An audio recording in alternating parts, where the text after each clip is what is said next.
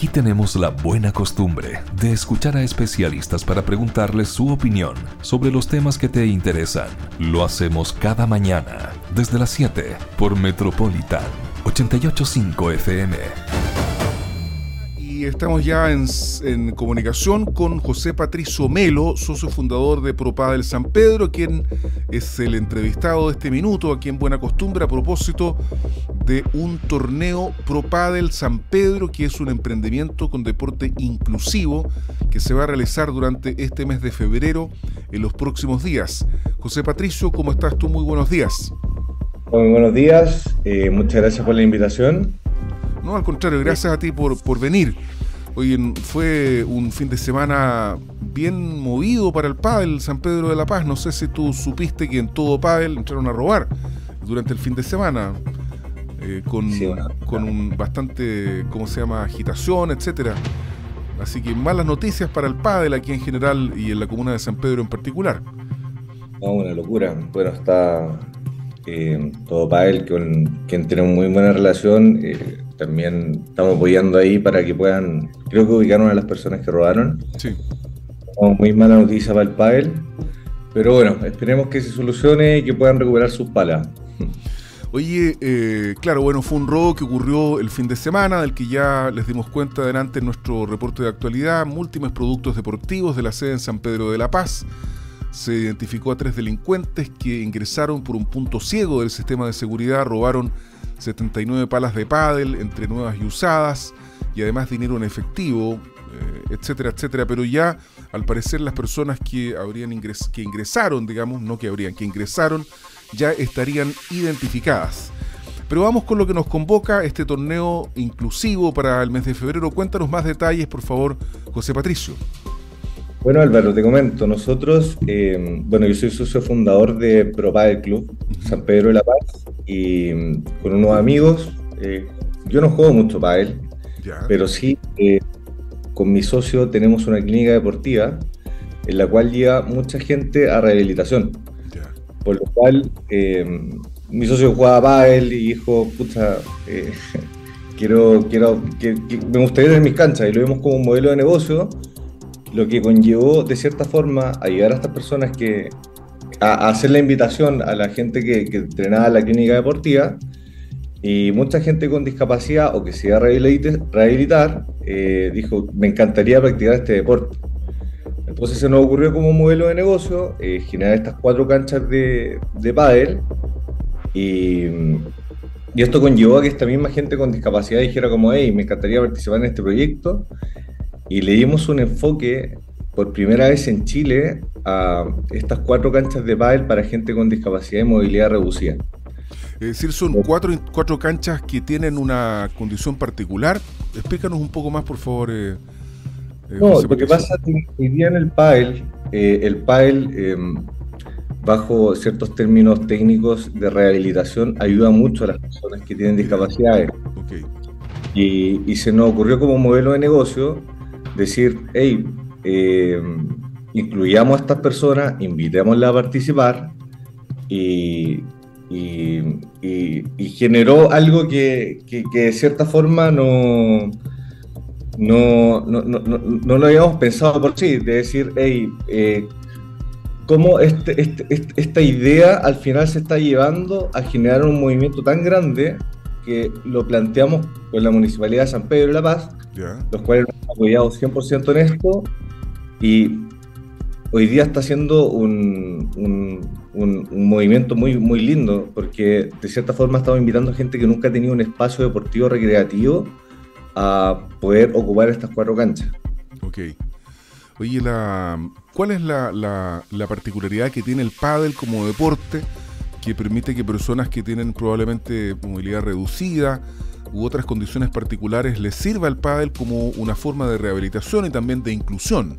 ¿Cuál es la particularidad que tiene el pádel? La particularidad del pádel, no sé si lo has jugado Álvaro, pero es un deporte que lo puede jugar todo el mundo, porque son con palas, como cuando estás en la playa y juegas con palas, y, es un deporte que de por sí que no es un deporte tan difícil.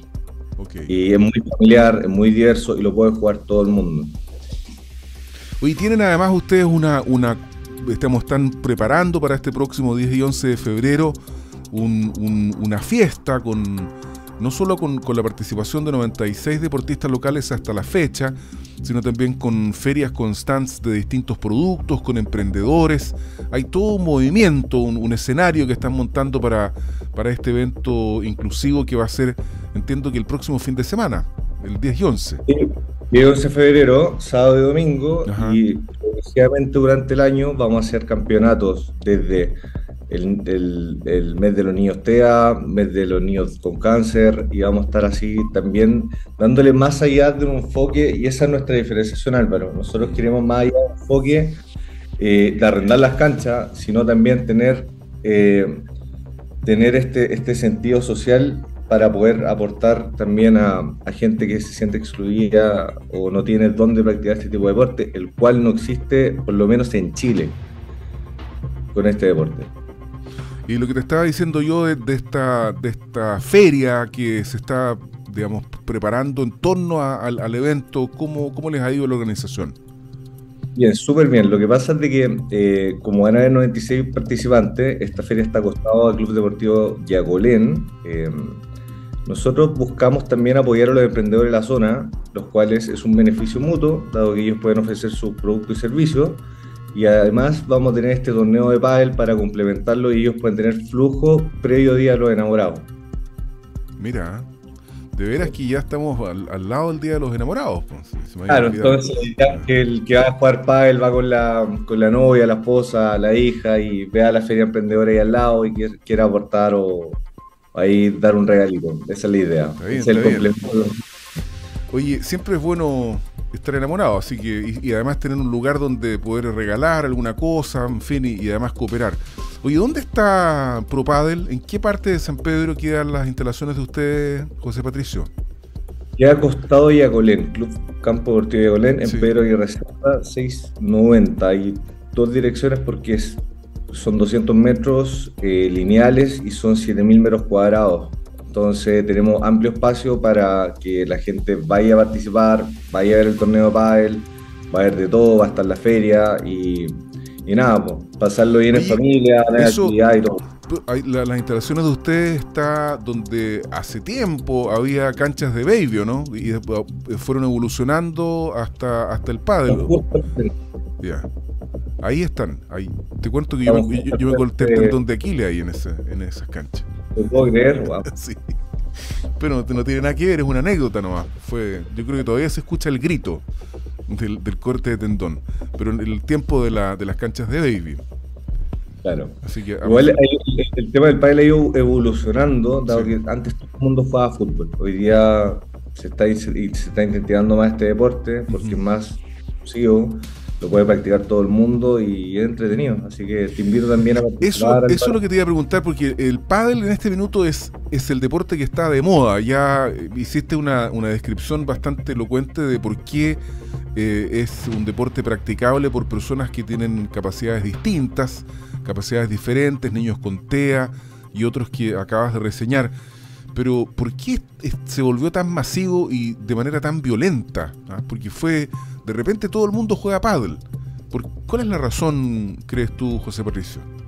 Pádel explotó post pandemia, dado que eh, por el tema de, la, de los espacios reducidos eh, con mascarilla, las personas, eso fue lo que al final eh, en Chile llevó a que la gente quería hacer deporte y el tema del fútbol por el tema de los quórum no podían. ah, claro, claro, claro. Y eso llevó a que el pádel, por el tema de las distancias, fuera un deporte que fue muy, muy demandado en tema de pandemia y hoy día quedó para quedarse. Y hoy día el grupo de pádel son 4.000 personas, las cuales juegan eh, constantemente y hay un grupo bien entretenido. Y ya se está instaurando en los colegios, en las municipalidades.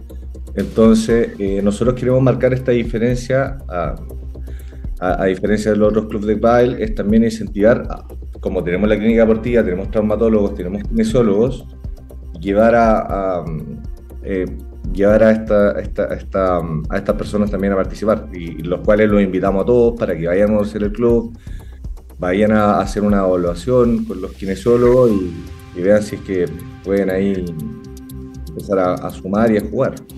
Oye, la ¿cómo se llama? ¿Cuánto cuesta una, una paleta que le llaman? Las palas son variables y te meten miedo. Eh, eso es verdad. Cuando uno no juega pádel, yo no jugaba pádel y me decían tienes que jugar pádel, tienes que gastarte una, una, una pala de 300 mil pesos, más arrendar una pala de 25 mil pesos, eso es un, es un mito. Hay palas desde 30 mil pesos la de Clatón o hay, hay palas de 500 mil pesos, ahí va dependiendo de cada uno, del nivel que tú vayas teniendo y, y eso. Eh, es todo muy variable las canchas también varían mucho en verano, varían mucho en horario. ¿Cuánto vale la renta de una cancha, por ejemplo, y cuánto dura un, habitualmente un partido? ¿Cómo, ¿Cómo se juega? Explícanos un poco también de, de eso, aprovechemos este momento, digamos. Es ah, Claro, el, partido de pádel se juega de cuatro personas. La arriendo de cancha fluctúa dependiendo del horario. Puede ir horarios más peak, que son de las 7 de la mañana a 9 de la mañana, y de 6 de la tarde a 12 de la noche, los cuales el valor de cancha te cuesta 18 mil pesos. Y los horarios de 10 de la mañana a 5 de la tarde, una cancha te puede costar 12 mil pesos. Ya, eh, en verano las canchas lógicamente bajan un poco más por el tema del flujo, pero los socios eh, y dueños de clubs mantenemos los precios para que todos puedan participar y todos tenemos precios muy parecidos. Oye, tú decías que ustedes tienen ahí una clínica. ¿Hacen algún, digamos, uno evidentemente está fuera de forma y, en, mi caso con un evidente sobrepeso también? Puede ser peligroso. No, impecable. ¿Ah? impecable. Es impecable. no, no es así. Entonces uno tiene que, pero uno puede hacerse un examen para ver si está en condiciones, porque, digamos, ahí uno va regulando también el esfuerzo que hace, depende de cada uno y, de su afán competitivo, pero tienen un, diagnóstico que puedan hacer para ver si uno está apto para, para poder hacer deporte, en este caso el pádel. Mira, mira Álvaro, te invito el 10 y 11 de febrero a, a las instalaciones nosotros y vamos a tener kinesiólogos con alta tecnología. Nosotros tenemos la X Performance, que es la clínica más moderna del sur de Chile. Mira.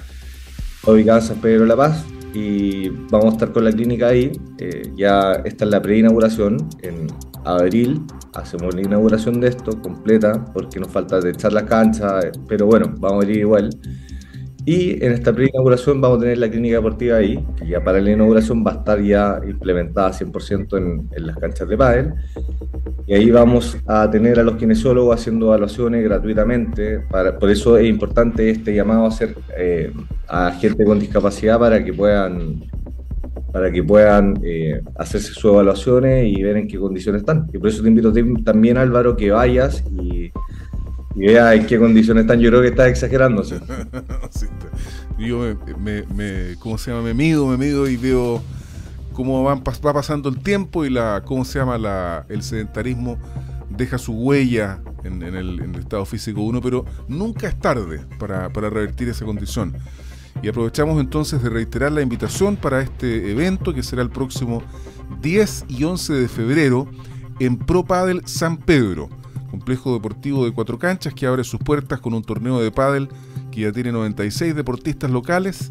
Se trata de deporte inclusivo en este próximo fin de semana. No sé si quieres agregar algo más, José Patricio, antes de terminar nuestra conversación. Nada, de que queremos invitarlos a todos que vayan a la feria, que vayan a ver el torneo de pádel. E insisto, acá eh, más allá del tema de, del arriendo de las canchas, queremos invitar a participar a personas que tengan de repente ciertas discapacidades, que no se atrevan y por A, B o C tienen que ir, vayan a hacer una evaluación, eh, todos pueden participar, eh, no necesariamente necesitas tener a las otras tres personas para tú poder jugar, nosotros te las buscamos. Claro. Eh, generar un ambiente muy entretenido, muy familiar y para que la gente también entienda que el pádel es para todos y no es un deporte tan de ni caro, que es un mal concepto que la gente tiene empleado. Entonces, vayan, vamos a estar también haciendo, eh, regalando gift cards con horas para que la gente también pueda ir a participar y nada. Así que invitados todos a la Feria Emprendedores, al torneo de pádel y esperemos ahí que lo pasen muy bien. 10 y 11 de febrero en Pedro Aguirre Cerda 609 desde las 10 y hasta las 20 horas, un espacio seguro y acogedor para la comunidad, que les vaya súper bien. Y vamos a estar conversando más adelante José Patricio Melo, Soso, fundador de Propada del San Pedro de la Paz. Que esté muy bien. Álvaro, cuídate, que esté bien. Gracias. Gracias. Metropolitan 885 FM. Somos tendencia.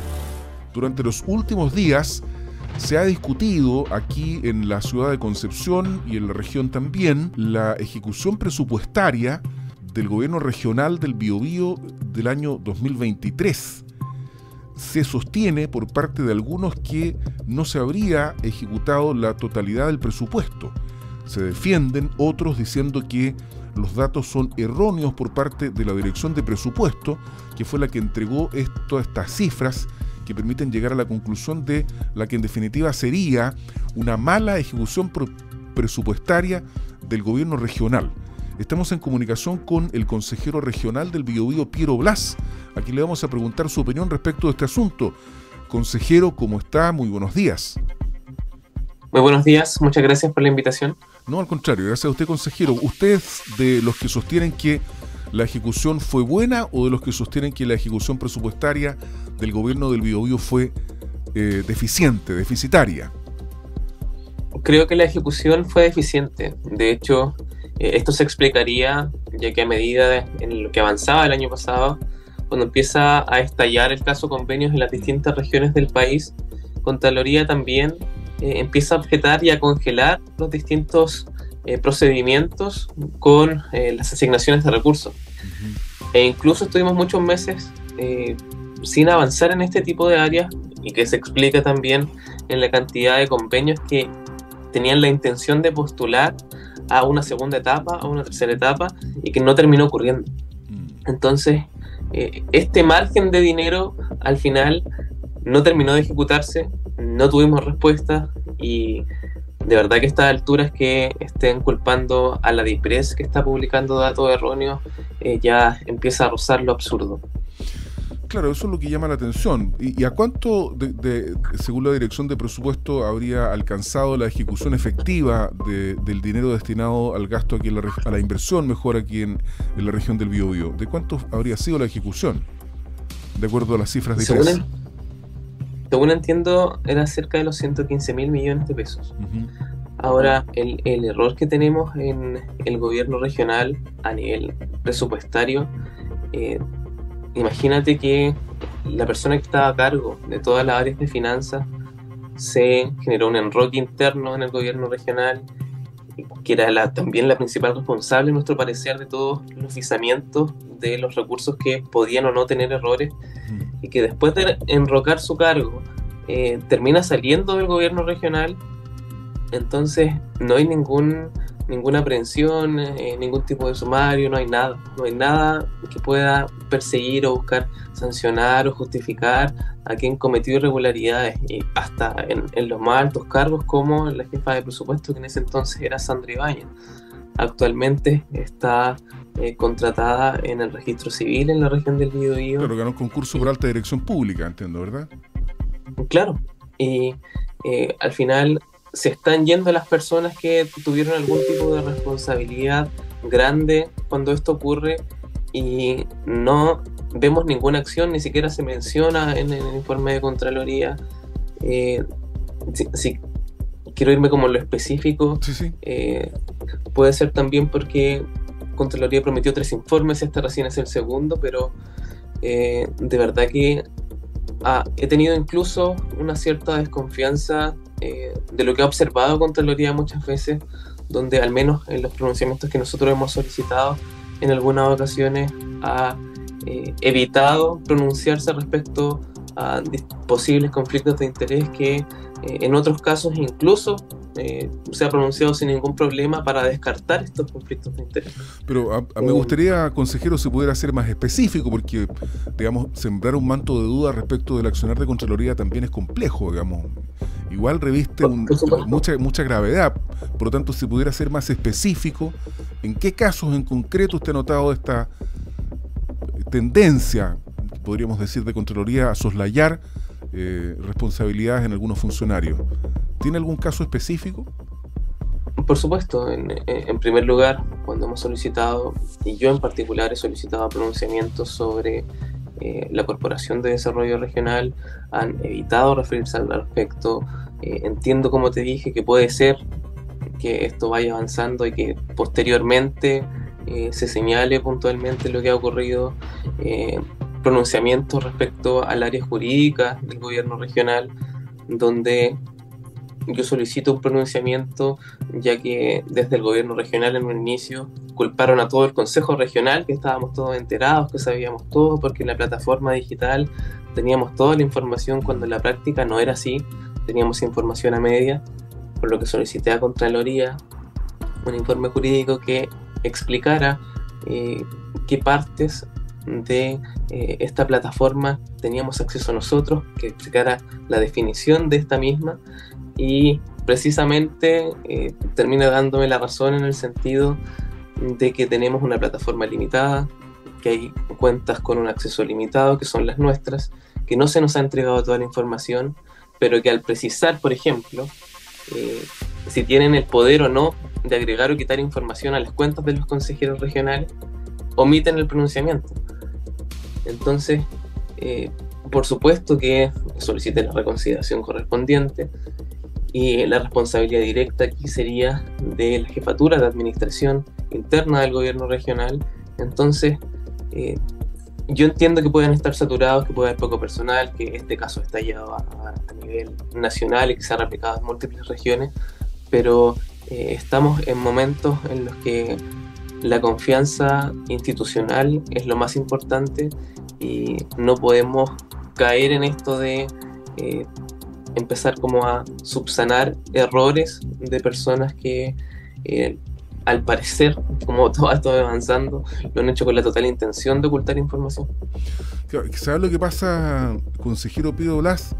Que cuando, digamos, se plantean o se hacen afirmaciones como que la dirección de presupuesto estaría entregando información errónea o en el caso suyo que controlaría no se estaría pronunciando eh, respecto de todo lo que se le pide pronunciamiento, de la legalidad de todos los actos de todas las personas respecto de las cuales se pide pronunciamiento, se, se, tienden mantos de dudas que finalmente eh, originan precisamente lo contrario a lo que usted está señalando, es decir, se, se establece un, manto de desconfianza generalizado respecto de las instituciones. Porque, por ejemplo, respecto de la ejecución presupuestaria, uno entiende que el organismo encargado de eh, delimitarla o de sancionarla o de, calificarla es precisamente la dirección de presupuesto. Lo mismo respecto de Contraloría. Si uno le pide un pronunciamiento respecto de la legalidad de un acto administrativo de, un cierto funcionario y ésta no se pronuncia, entonces, y uno cuestiona Contraloría, tenemos un problema porque estamos cuestionándolo todo. O sea, volviendo atrás, respecto de la dirección de presupuesto, si el, Ejecutivo del Gobierno Regional dice que hay errores, ¿quién finalmente va a decir cuál fue efectivamente la ejecución presupuestaria del Gobierno Regional si no es la DIPRES? No sé si me entiende lo, que, lo que quiero manifestar, o si me logro explicar, por Supuesto. Eh, en simple entiendo que la pelota se está tirando de un lado a otro mm. eh, y, que por lo mismo, algo que suele suceder en política, pero que tal como señalas, quita confianza en la institucionalidad. En, este caso en particular, eh, yo confío en las cifras que está dando la DIPRES. No puede ser que eh, el, el, órgano madre, por decirlo así, esté dando cifras erróneas solo para perjudicar políticamente a un gobierno regional en particular. Claro. Eh, y, de ser así, el gobierno regional tuvo todo el tiempo posible para solicitar eh, la modificación de esto. y tampoco ha hecho nada al respecto. Entonces, eh, vuelve a generar incertidumbre, por decirlo así, la, respuesta que dieron desde el Ejecutivo. entiendo que no existió ningún tipo de emplazamiento en la DIPRES para modificar los datos, entonces... ¿Y qué consecuencia práctica podría tener esta diferencia de, en las cifras de la ejecución presupuestaria respecto del presupuesto, en este caso de, ejecución 2024. ¿Qué consecuencias podría tener? En primer lugar, que los parlamentarios que aprueban el monto de dinero que nosotros tenemos que utilizar durante todo el año presupuestario para el próximo año disminuya. Eh, constantemente los gobiernos regionales solicitan más recursos para aumentar el proceso de centralización, para entregarle más respuestas a los municipios, a las distintas entidades que nos utilizan como ente financiadora, pero que si no fuimos capaces de eh, canalizar los recursos cuando más cuestionados estuvimos en, la institución, eh, termina demostrando que finalmente un gran porcentaje, si eran cerca de 20 mil millones de pesos el diferencial, eh, no se ejecutaron porque el único objetivo que había detrás era utilizarlos en los distintos convenios con estos programas que ya han sido cuestionados por la arbitrariedad en la ejecución, eh, por una falta de fiscalización, al ser un trato directo y por supuesto que termina cuestionando todavía más a la institucionalidad. Si eh, no somos capaces de entregarle respuestas a los municipios, en este caso, eh, que la gran mayoría espera un, órgano de financiamiento eh, y la prioridad era generar programas con otras instituciones. por supuesto que no estamos cumpliendo como gobierno regional, cuyo único objetivo es mejorar la calidad de vida de las personas a través de este tipo de convenios. Consejero Piero Blas, usted planteaba recién que faltaban todavía pronunciamientos de Contraloría respecto de solicitudes que ustedes habían realizado y que están vinculadas, me imagino, con convenios que fueron suscritos entre el gobierno regional y distintas organizaciones. Sin embargo, ya han surgido algunos pronunciamientos respecto de recomendaciones de Contraloría. No recuerdo en este minuto, yo estaba todavía de vacaciones, pero siempre informándome de lo que pasaba aquí en la región de un convenio en particular donde había una persona que había formado parte de la campaña eh, y del comando del gobernador Rodrigo Díaz, finalmente que le llevó a ser electo como gobernador regional. Hay pronunciamientos que están eh, en la misma línea y, ya no, no son uno, sino que son a lo menos dos o tres. ¿Ustedes esperan otros en este mismo tenor de los que de los que han solicitado? ¿Faltarían pronunciamientos todavía respecto de otros asuntos eh, eh, más o menos relacionados con eh, potenciales conflictos de intereses? Mira, en, lo que está señalando yo recuerdo a Fundación Motum y Fundación Red Cultivarte, donde en ambas fundaciones son personas que trabajaron en la campaña del gobernador. Exacto. en lo particular, si llegan a pronunciarse de otras personas que trabajaron en su campaña y que terminaron adjudicándose recursos, de verdad que lo desconozco. Al menos estas dos fundaciones nosotros las denunciamos, pero cuando, todo esto empieza, eh, y al menos yo en particular, no conozco la red que tuvo el gobernador en su campaña con la cantidad de personas involucradas.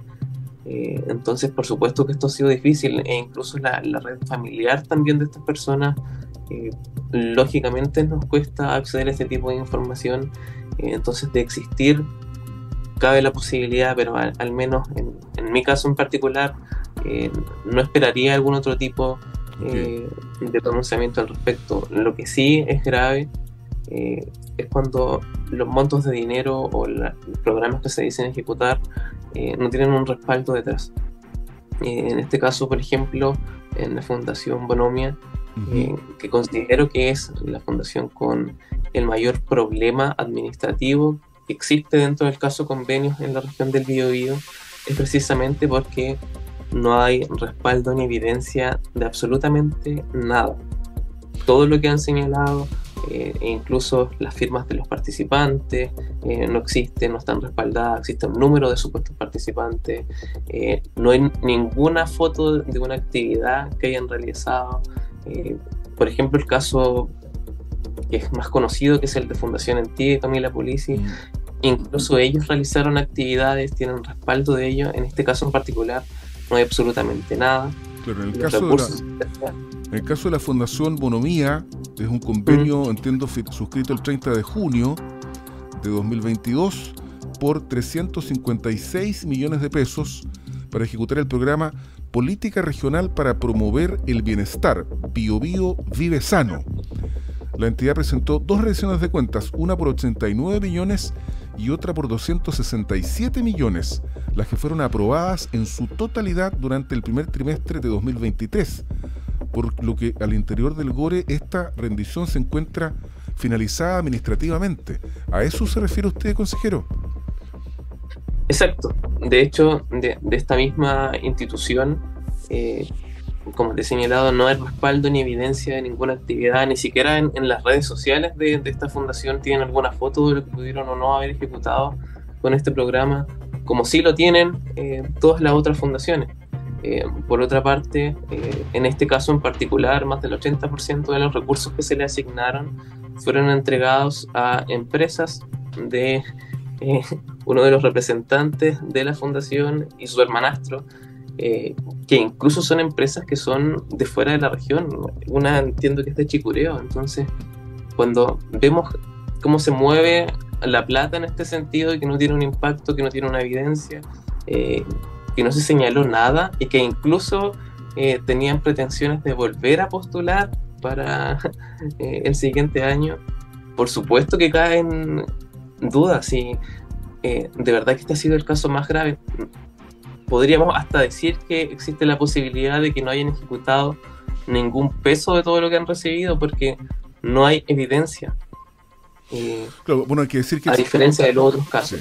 Este es un preinforme de Contraloría, por lo tanto eh, podrían haber más conclusiones todavía, pero también las instituciones aludidas podrían eh, pedir reconsideración de lo informado. Entonces es un proceso, lo que quiero decir, para precisar que, todavía no termina, que no es definitivo, digamos. Pero, pero claro, a la luz de los antecedentes que hoy día existen, evidentemente que es grave, que se trata de, y además que está finalizado satisfactoriamente en términos administrativos por el propio gobierno regional.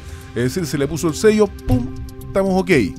Plata bien rendida, plata bien justificada, no, hay problema, pero Contraloría dice lo contrario.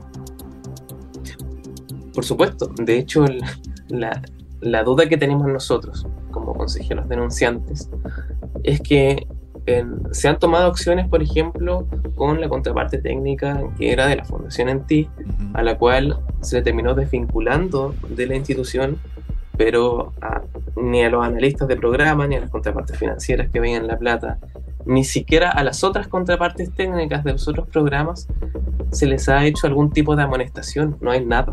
Entonces, es por eso también que nosotros creemos que eh, terminó utilizándose un chivo expiatorio para todo este caso convenio, pero que al final todo esto ha tenido una razón de ser y que ha estado eh, supervisado desde atrás por la máxima autoridad regional. ¿Y cuál sería el chivo expiatorio? Eh, Tamara Vida en el caso de la contraparte técnica de Fundación Enti.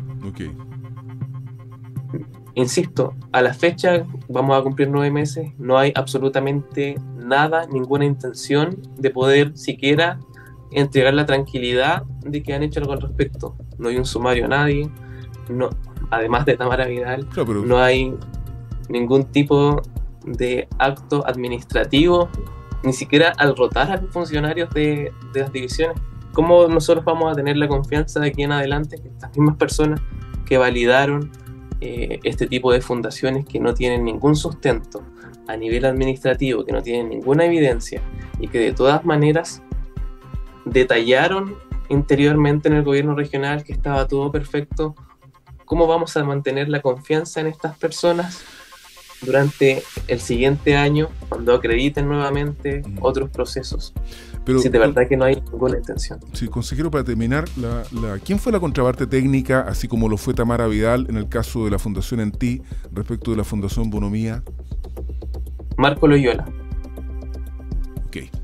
Muchas gracias, consejero. De nada. Eh, nos estamos viendo. ¿ah? Vamos a ver cómo, en qué deriva todo esto, pero lo que usted está diciendo es de, de suyo grave, y tendrá que tener alguna consecuencia en, al interior del propio gobierno regional y también todas las instituciones que han sido aludidas por el consejero regional Piero Blas en esta conversación de lunes 5 de febrero aquí en Buena Costumbre. Gracias, consejero. Muy buenos días. Muchas gracias a ustedes por cubrir este tipo de cosas. De verdad que al menos a nosotros nos entrega algo de tranquilidad de que hay un interés en que esto cambie. Bueno, las cosas tienen que ser como deben ser, correctas, ¿ah? y sobre todo cuando hay plata de por medio pública, con mayor razón. Gracias, consejero. Buenos días. Buenos días. Buena costumbre es actualidad y opinión con el respaldo informativo de sabes.cl por Metropolitan 885 FM